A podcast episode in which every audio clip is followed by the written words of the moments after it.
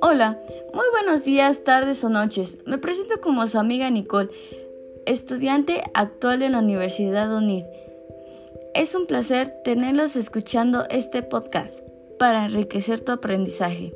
Agradezco mucho que estén aquí. Pónganse cómodos que ya comenzaremos. El tema a tratar el día de hoy es determinar la relación entre la voluntad y la libertad para comprender la estructura del acto voluntario libre. Para comenzar, hay que definir dos cosas, qué es la voluntad y qué es la libertad. Comencemos con la voluntad. Se trata de una propiedad de la personalidad que apela a una especie de fuerza para desarrollar una acción, de acuerdo a un resultado esperado.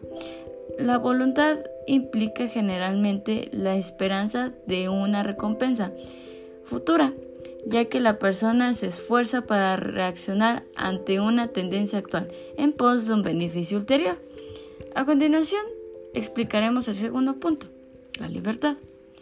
Es cuando las personas pueden obrar sin coacción y prisión por parte de otros sujetos, ya sean terceros. Por ello, se dice que un individuo está en libertad o actúa en libertad cuando no está en condición de ser prisionero o estar sometido a las órdenes de otros bajo una coacción.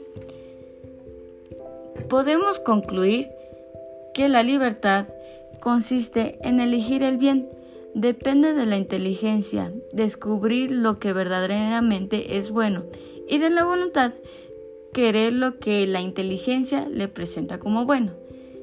Espero que este tema haya sido de tu agrado y hayas aprendido algo nuevo. Y claro, que ahora en adelante sepas diferenciar entre libertad y voluntad.